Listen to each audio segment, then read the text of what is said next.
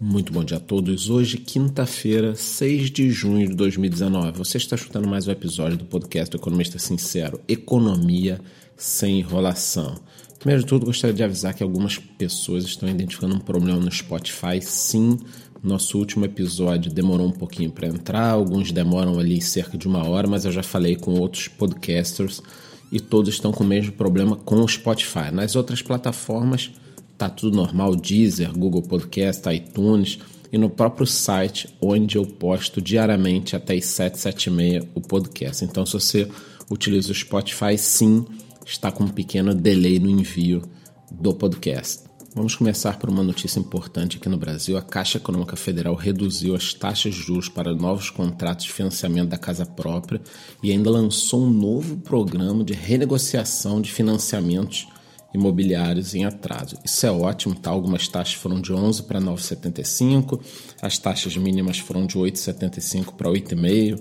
Claro que apesar de parecer pequena, isso aqui faz uma diferença, porque esses empréstimos, né, esses financiamentos são de longo prazo, então qualquer taxinha ali 0,10, 0,20, 0,30, às vezes dá uma pancada enorme no longo prazo, isso ajuda, tá?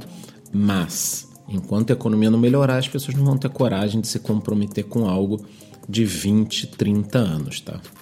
Duas notícias importantes também sobre o mundo. Eu falei alguns dias atrás sobre uma possível fusão da Fiat com a Renault. Fiz até algumas brincadeiras. Recebi algumas piadinhas do tipo, Fiat e Renault junto, quer dizer, um carro que quebra muito, ainda é caro para consertar.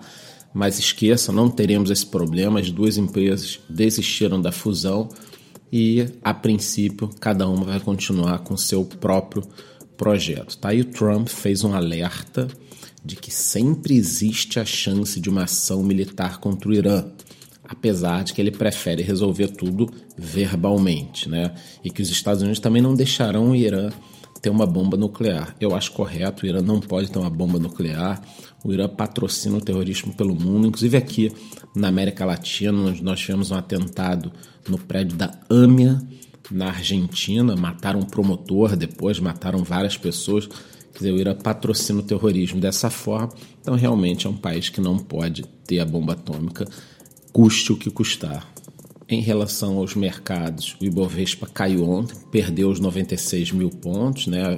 Via varejo liderou a perda aí, caiu bastante o papel da empresa e o dólar subiu um pouquinho, já se aproximando dos 3,90. É o que eu sempre falo, né? Quem está pensando em viajar, eu recebo muitas mensagens. A melhor estratégia é sempre comprar aos pouquinhos. Então, ah, eu estou pensando em viajar no final do ano. Gente, toda semana compra um pouquinho, não dá para fazer previsão. Todo mundo faz previsão erra, entendeu? Então, tá, pode o dólar explodir até o final do ano, pode cair, vai comprando aos pouquinhos. Quem deixa para comprar em cima da hora tá arriscado a pegar uma bomba aí e se enrolar na viagem. Agora, falando da principal notícia do dia que nós soubemos após o pregão em relação à Via Varejo, que tinha acabado de cair bastante, né? As ações caíram muito, mas nós soubemos depois do pregão que a Via Varejo está lançando seu banco digital. O banco vai se chamar Bank, é uma parceria com a startup Airfox, já está disponível para download. Aliás, eu olhei agora já tem milhares de downloads efetuados. Já começa com conta digital, depósito, pagamento de boleto, transferência, recarga de celular, pagamento via QR Code, carnê digital Quer dizer, é um produto muito bacana. Casas Bahia tem na sua base de dados mais de 60 milhões de clientes. Esse projeto começa em 34 lojas em São Paulo e até o final de julho deve se expandir aí para todas as lojas. É algo incrível. Nós temos de pensar que é um banco que já nasce com mil agências, milhões de clientes em potencial. É um público que fica aí à margem da questão bancária, né? não tem nenhuma atenção, os bancos digitais não têm agência, esse banco em parte vai ter agência, quer dizer, é um projeto com um potencial muito grande. Nós temos de ficar de olho nesse papel. Eu venho falando aqui há meses dessa empresa. Eu faço algumas operações, não é nenhuma recomendação de compra ou de venda. Aliás, não posso recomendar compra ou venda para ninguém. Você tem que comprar ou vender por sua livre iniciativa mas é um papel que eu estou de olho. Hoje pode sofrer um pouquinho para cima, para baixo.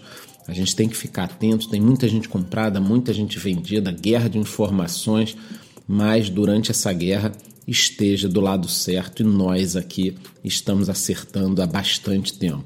Provavelmente durante o dia hoje, né, durante o pregão, eu estarei falando, mandando alguns vídeos no Instagram sobre o assunto. Então, se você quiser, clica lá, procura aqui no seu próprio programa de podcast, tem o um link para o meu Instagram. E para encerrar, falando no mercado de criptomoedas, a corretora Bitcoin Banco teve mais de 700 milhões de reais bloqueados pela justiça. Eles estão reclamando agora que foram vítimas de uma quadrilha digital que sacou 50 milhões indevidamente e a gente tem que aguardar para saber a verdade. O que eu acho é o seguinte: num mercado que carece de credibilidade por vários golpes que já existiram, esse tipo de notícia só afasta mais o pequeno investidor, a pessoa que está começando a estudar o mundo de criptomoedas, porque ela acaba confundindo as empresas com o segmento. E isso é muito ruim.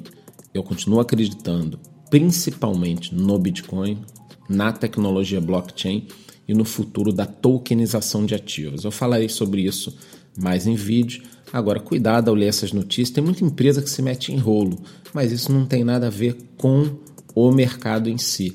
É como se nós evitássemos usar bancos porque o Banco Nacional, porque o Banco Santos quebrou, entendeu?